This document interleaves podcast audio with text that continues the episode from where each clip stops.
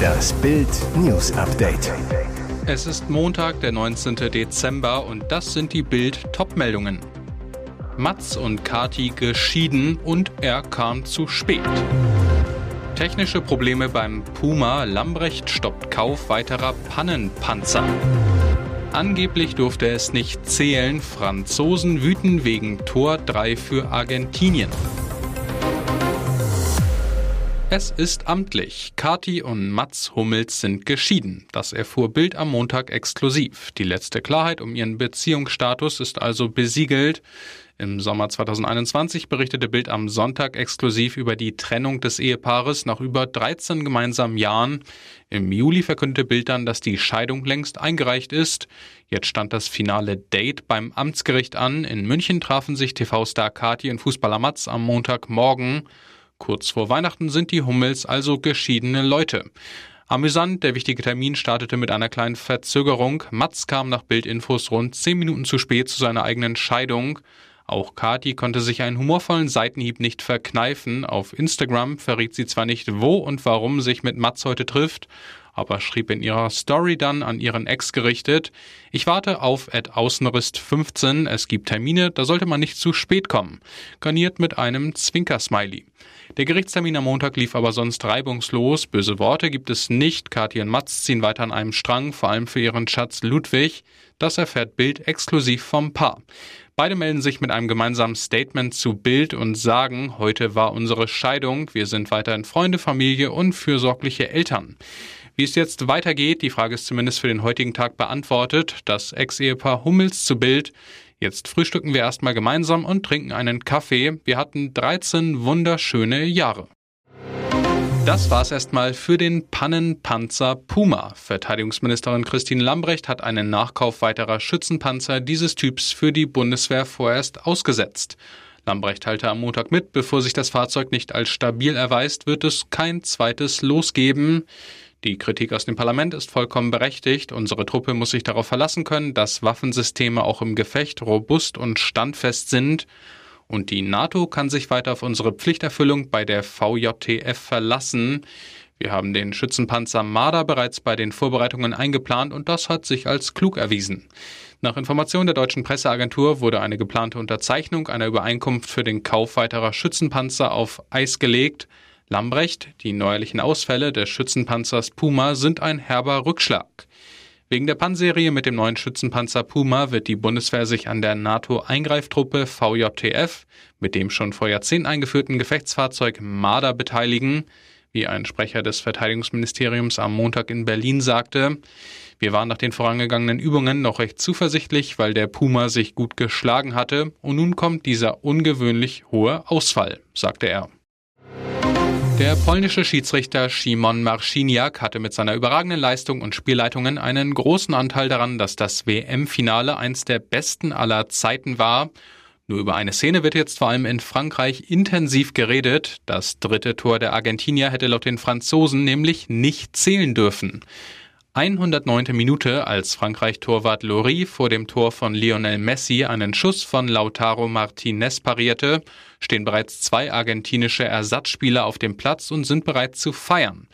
Regel 3 Absatz 9 der FIFA-Fußballregeln besagt nämlich, wenn der Schiedsrichter nach einem erzielten Tor vor Wiederaufnahme des Spiels feststellt, dass sich zum Zeitpunkt des Torschusses eine weitere Person auf dem Spielfeld befand, muss der Schiedsrichter das Tor aberkennen, wenn die zusätzliche Person, ein Spieler, Ersatzspieler, ausgewechselter Spieler, des Feldes verwiesener Spieler oder Offizier der Mannschaft war, das Spiel muss mit einem direkten Freistoß an der Stelle fortgesetzt werden, an der sich die zusätzliche Person befand.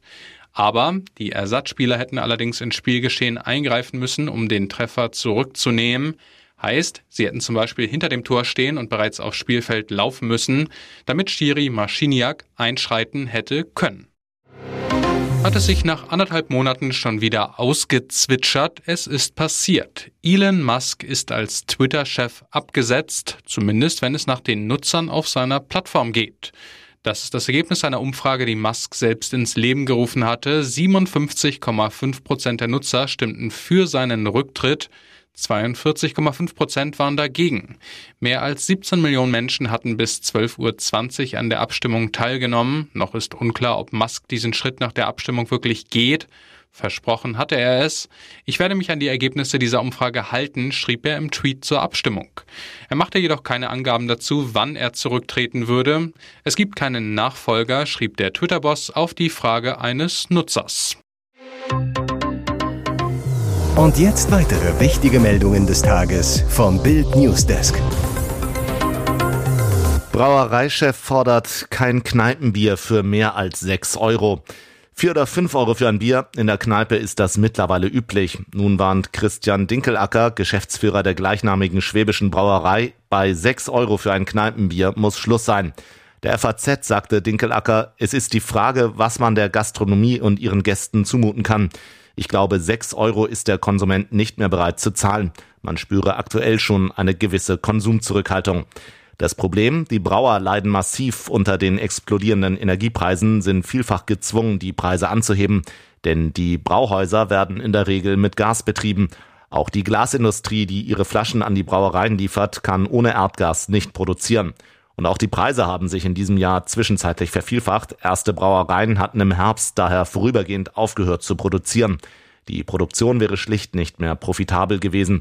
Unter anderem deshalb sind die Bierpreise im Vergleich zu vor einem Jahr um fast neun Prozent gestiegen und in einigen Kneipen könnte die 6-Euro-Marke für ein Bier bald fallen. Zugriff auf dem Hamburger Kiez, das Kokskartell aus dem Knallermann. Sie sind der Schrecken der Drogenmafia, jetzt Blitzeinsatz der Topfahnder vom LKA 68 auf dem Hamburger Kiez, Kokainrazzia. Der Abend auf Hamburgs Sündiger Meile hatte am Freitag gerade begonnen. Bei frostigen Temperaturen füllten sich die Reeperbahn und die umliegenden Straßen mit Kiezbummlern. Auch im Hamburger Berg begann in den Lokalen das Bier aus den Zapfhähnen zu fließen. Kurz vor 20 Uhr quietschten dort Bremsen, acht Polizeiautos stoppten, Beamte stürmten die Gaststätte Knallermann. Die Kiezgaststätte war ins Visier der Drogenfahndung geraten. Eine Albanergruppe soll von dort und im Umfeld die Partydroge Kokain verkaufen.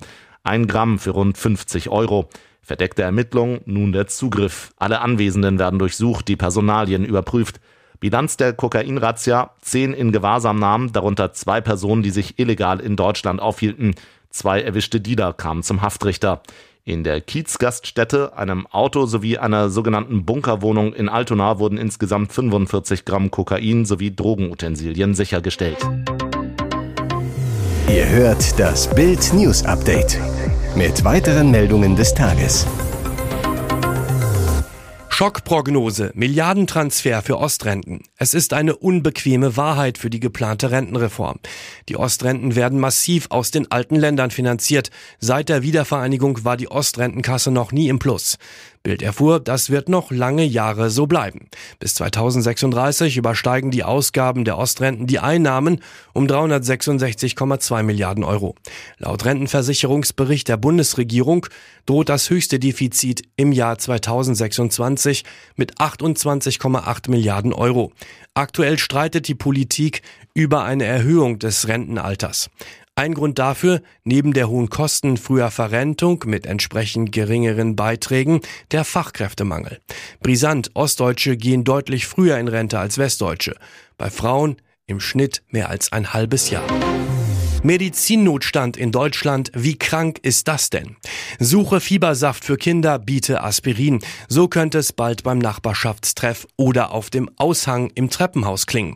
Zumindest wenn es nach Bundesärztekammerpräsident Klaus Reinhardt geht. Weil Arzneien fehlen und eine Infektwelle durch Deutschland rollt, schlägt Reinhardt im Tagesspiegel überraschend Nachbarschaftshilfe vor.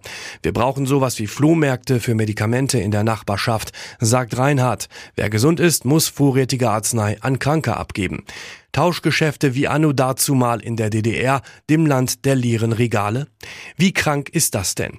Für den Medikamentenbazar könne sogar Arznei in Frage kommen, deren Haltbarkeitsdatum einige Monate abgelaufen ist. Denn in der Not könnten zahlreiche Medikamente immer noch gefahrlos verwendet werden, in der Bundesregierung hält man den Vorschlag nach Bildinformation für unseriös. Noch vor Weihnachten soll es einen Gesetzentwurf zur Arzneimittelversorgung geben. Auch den überlasteten Kinderkliniken, die derzeit am Limit arbeiten, will das Ministerium endlich helfen. Hintergrund, die Kinderstationen der Krankenhäuser quillen über. Die Praxen sind überfüllt. Teils werden die kleinen Patienten nach der Schwere der Symptome behandelt.